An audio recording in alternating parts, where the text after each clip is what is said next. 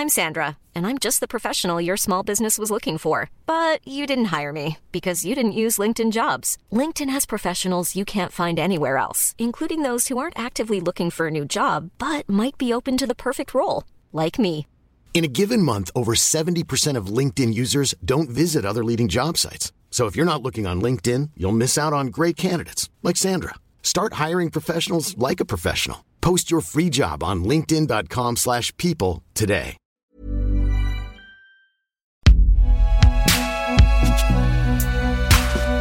Binge Audio.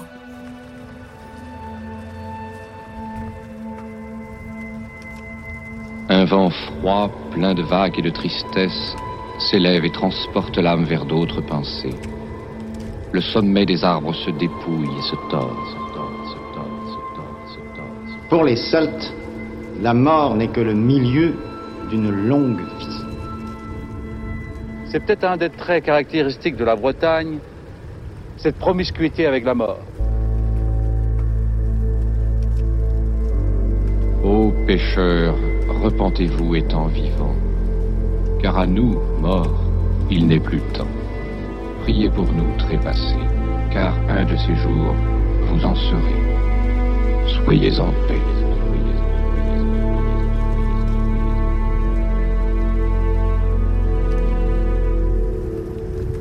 Au vieux pays de mes pères, épisode 2.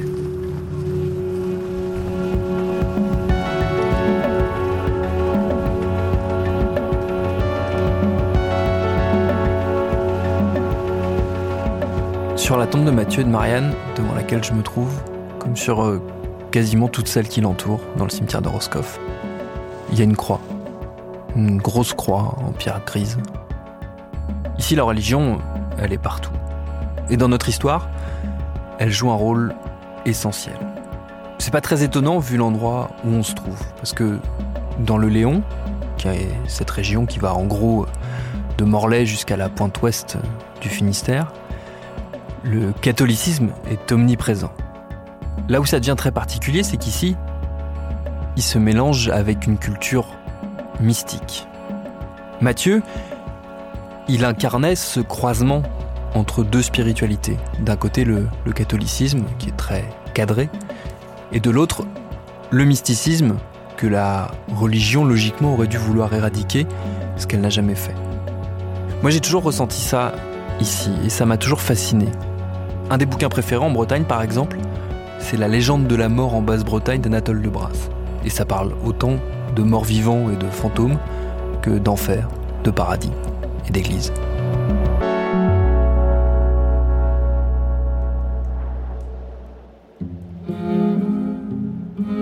Le poids de l'Église, il est, il est évidemment très très très très fort. Ronan Calves, professeur de celtique, directeur du CRBC à Brest. Et il s'accompagne alors en effet de, de, de rites, de croyances que l'on fait remonter euh, à des temps très anciens. Moi, je me rappelle très bien de mon grand-père me disant que lorsqu'il est né, euh, on a trempé euh, sa chemise, crois que c'était ses langes, dans une fontaine. Si les langes restaient à la surface, il restait en vie, et si elles coulaient, ça voulait dire qu'il allait mourir. Donc c'était des pratiques ben, qui relèvent de la magie, qui relèvent de croyances, mais qui se pratiquaient dans une fontaine patronnée par un saint ou par une sainte. Donc l'Église catholique, elle a euh, très clairement fait le choix d'accompagner un certain nombre de rites qui doivent remonter à des temps euh, immémoriaux. Au départ, la revendication euh, bretonne, enfin, ou en tous les cas, l'idée d'un respect des valeurs, euh, d'un respect d'une nature bretonne, elle est très clairement catholique. C'est l'Église catholique qui, en effet, va hum, soutenir une certaine forme de reven- revendication, mais jamais l'Église catholique va pas être euh, séparatiste. hein. L'idée, c'est la petite patrie dans la grande patrie. Ce que va faire la République, d'ailleurs, la Troisième République, hein, c'est la même chose. hein. On, on- on vante les mérites de la petite patrie dans la Oui, mesure où elle est, ouais. dans la mesure où elle est dans la grande patrie. Pendant tout le 19e siècle, il y a une, une volonté de mettre en évidence les, les valeurs, des valeurs naturelles. des- Et donc la langue bretonne est aussi une forme de, de rempart vis-à-vis de, des dangers que pourrait représenter euh, progrès le, social. le progrès social euh, la, ou la, la République. Par contre, de- de- apparaît en effet, après la, Première Guerre mondiale, un mouvement catholique plus radical, euh, représenté par euh, l'abbé Jean-Marie Perrotte, qui, euh, lui, en effet, est, est très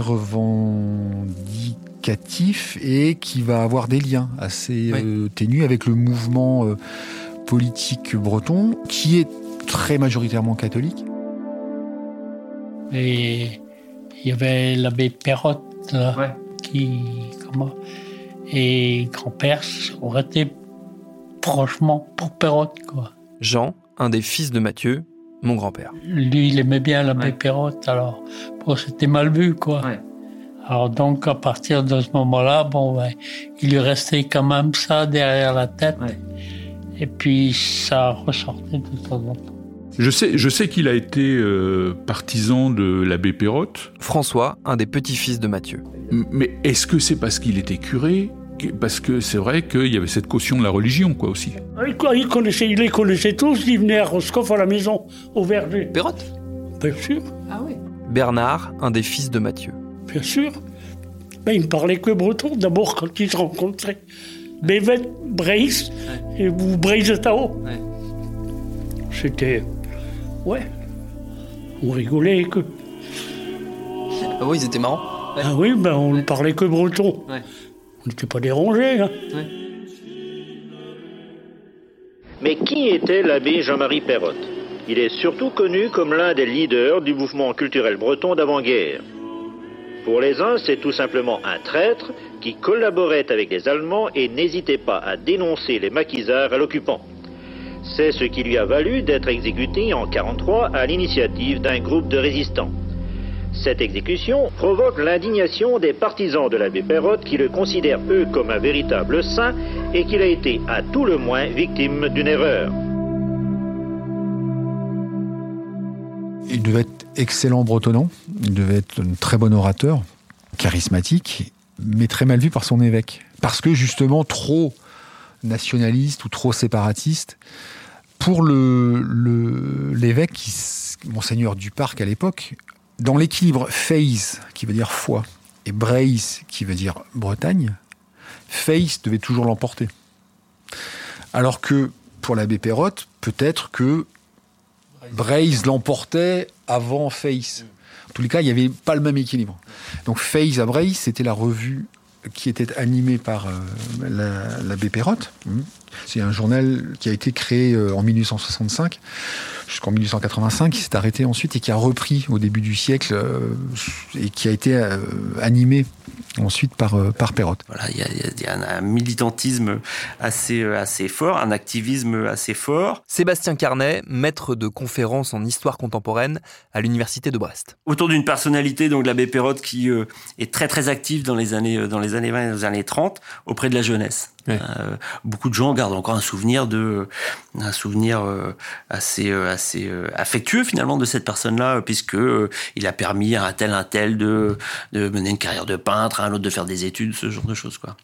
Donc ça c'est le c'est le curé des années 30. Ah, Dans les années 40, ça sera ça sera un autre contexte. C'est oui parce qu'il va lui il va être euh, tué par des résistants. Voilà, en décembre 43, euh, ce qui n'était finalement pas une grande surprise parce qu'il avait été déjà menacé à plusieurs à plusieurs reprises. Bon, on lui reproche diverses choses, hein, euh, d'avoir publié dans son journal Faiza Braze euh, des articles anti anti-bolcheviques, d'être en lien avec des gens qui parlent un peu trop peut-être, qui dénoncent d'autres personnes. Enfin, euh, il est à la croisée de plusieurs feux, quoi. Euh, et puis c'est quelqu'un qui euh, était assez, euh, euh, d'après des gens qui l'ont connu, hein, j'invente rien, euh, euh, et même des gens qui l'aimaient beaucoup euh, disaient que bon, finalement, il parlait, euh, euh, parlait parfois lui-même trop, et parfois avant de réfléchir. Ouais. euh,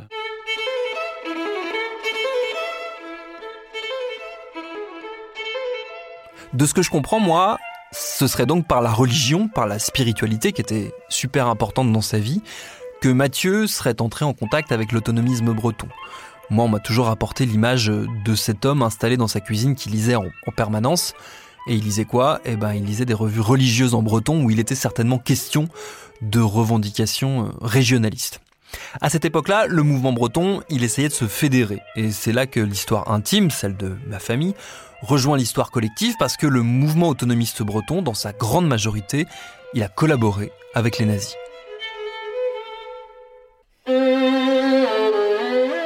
Extrait du manifeste du Parti nationaliste breton, paru en 1911. Nous voulons qu'en ce XXe siècle, après une trop longue période d'une domination brutale de la part de la France et de soumission résignée de la part de la Bretagne, notre attitude ait la valeur d'une protestation irréductible. On nous croit écrasés, annihilés, assimilés, francisés. C'est faux. Il y a encore dans l'âme bretonne quelque chose qui résiste et qui survit, quelque chose qu'on a voulu étouffer et anéantir mais qui demeure aujourd'hui aussi vivace et robuste qu'au temps de notre indépendance, et cela conscient ou inconscient, c'est le sentiment national.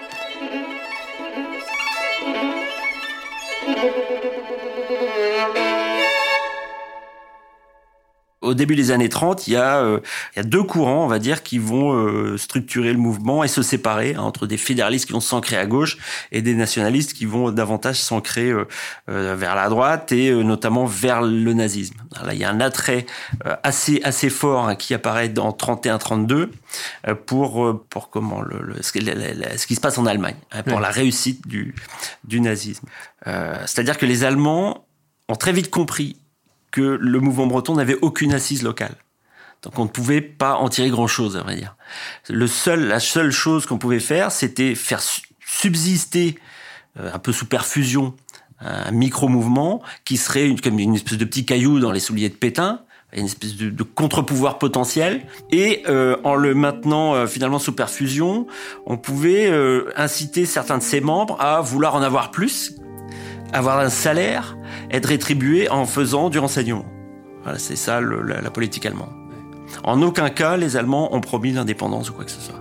Parce que ça, c'est le mythe qui s'est perduré, qui a perduré après. Voilà, c'est ce qu'on a raconté pour essayer de dédouaner finalement les Bretons en disant, enfin les, ces Bretons-là en disant qu'ils auraient été, euh, ils auraient été abusés. Non, pas du tout, pas du tout. Dès le début, euh, tout le monde a compris qu'il ne se passerait rien. Extrait du journal L'heure bretonne, le journal officiel du Parti national breton, le 14 novembre 1942. La radio diffuse depuis ce matin deux messages du Führer. L'un destiné au peuple français, l'autre au maréchal Pétain, le chef de l'État français. Ces messages font part de la décision prise par le chef du Troisième Reich de faire occuper par ses troupes la zone située au-delà de la ligne de démarcation. À l'heure où paraîtront ces lignes, tout le territoire qui demeurait soumis à la juridiction de l'État français sera sous le contrôle des soldats du Reich et de l'Italie. C'est un événement considérable. Le Parti national breton déclare une fois de plus qu'il n'est pas moins sensible à l'entreprise gigantesque des forces européennes coalisées pour éviter la bolchevisation de l'Europe. En affirmant sa foi dans l'ordre nouveau promis aux peuples européens de bonne volonté, le Parti national breton a conscience de servir les intérêts les plus authentiques de la Bretagne et marque sa fidélité aux traditions spirituelles de notre patrie.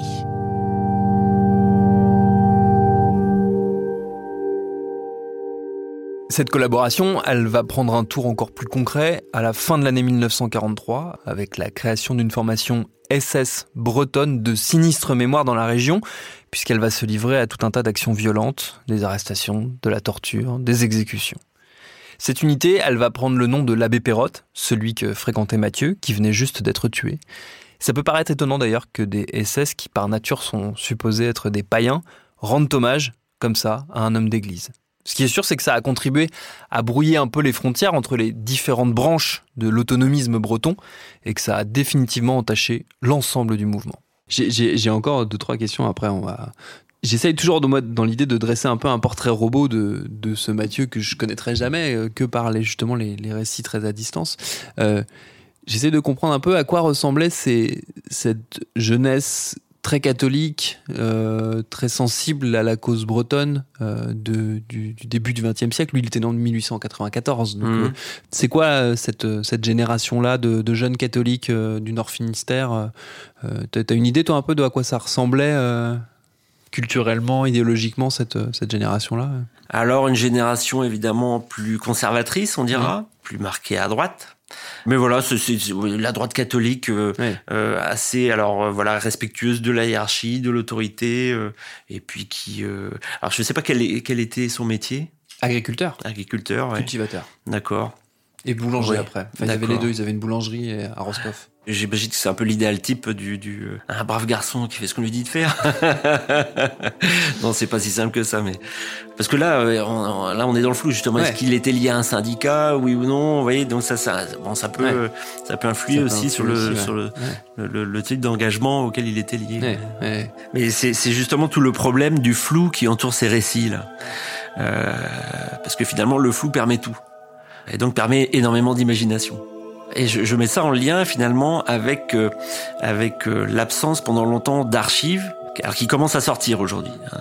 Euh, les archives publiques sont euh, pour la plupart désormais accessibles sans dérogation. Toutes les archives de l'épuration sont, sont accessibles maintenant. Par contre, les archives familiales restent parfois encore bloquées. Alors ça commence à sortir aujourd'hui. De temps en temps, par chance, on peut tomber sur un petit cahier d'écolier dans lequel euh, des récits sont consignés. Mais lorsqu'il n'y a rien vraiment, euh, alors c'est les archives publiques, c'est le recoupement avec euh, d'autres avec d'autres récits, avec d'autres témoignages qui peuvent permettre de s'en sortir. Et puis alors le, le, quand c'est possible, mais c'est pas toujours simple, le, le, le travail au sein des familles, réussir à faire parler les gens.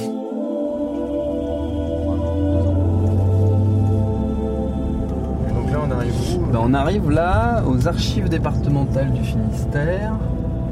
des places réservées ou quoi Non, pas de problème.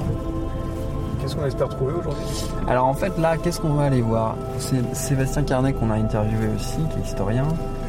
Et il m'a donné la cote de euh, la liste de épuration. Donc l'épuration, c'est cette période après la guerre euh, où il y a eu des, beaucoup d'arrestations, d'exécutions et tout ça. Euh, de, gens qui étaient accusés de collaboration. Donc la liste épuration euh, du Finistère, les, noms de A à C. Euh, parce qu'en fait, chaque personne qui était arrêtée avait une petite fiche qui était remplie quand il arrivait euh, après son arrestation, où il y avait son nom, machin, d'où il venait, et en gros, qu'est-ce qu'on lui reprochait. donc on va voir si, si on retrouve Mathieu.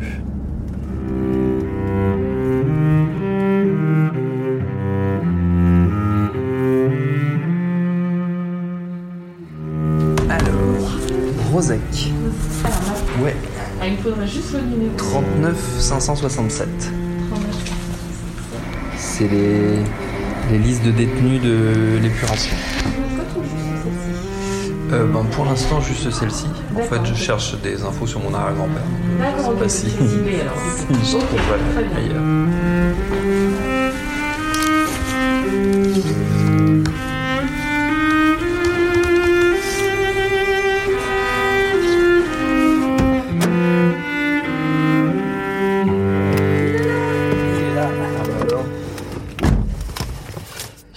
bouleversé. Pourquoi? J'ai tout trouvé. Ah, c'est super. Ouais. Ça va? Ouais, ouais, ouais. Je suis, un peu secoué. Je suis un peu secoué. Qu'est-ce qui s'est passé? quoi? Bah, j'ai tout. Donc, d'abord, j'ai trouvé sa fiche de d'arrestation et j'ai eu son dossier. Tout son dossier. Tout. Préfecture du Finistère, répression des faits de collaboration. Dossier numéro 1740. Arrêté d'internement du 9 février 1945. Trois mois. Nom Cabioche. Prénom Mathieu. Date et lieu de naissance 15 janvier 1894 à Roscoff. Profession Boulanger cultivateur. Taille 1m65, cheveux grisonnants, yeux bleus, nez rectiligne, visage rond, yeux bleus, teint coloré, moustache courte, yeux bleus. Motif a tenu en public des propos pro-allemands et trafic intense de pain avec les Allemands au détriment de la population.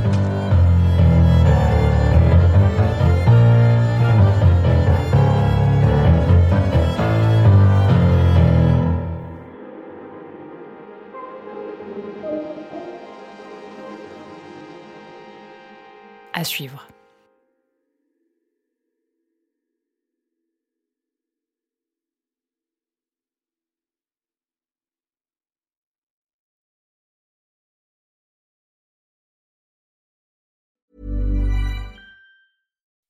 When you make decisions for your company, you look for the no-brainers. If you have a lot of mailing to do, stamps.com is the ultimate no-brainer. Use the stamps.com mobile app to mail everything you need to keep your business running with up to 89% off USPS and UPS. Make the same no-brainer decision as over 1 million other businesses with stamps.com. Use code PROGRAM for a special offer. That's stamps.com, code PROGRAM.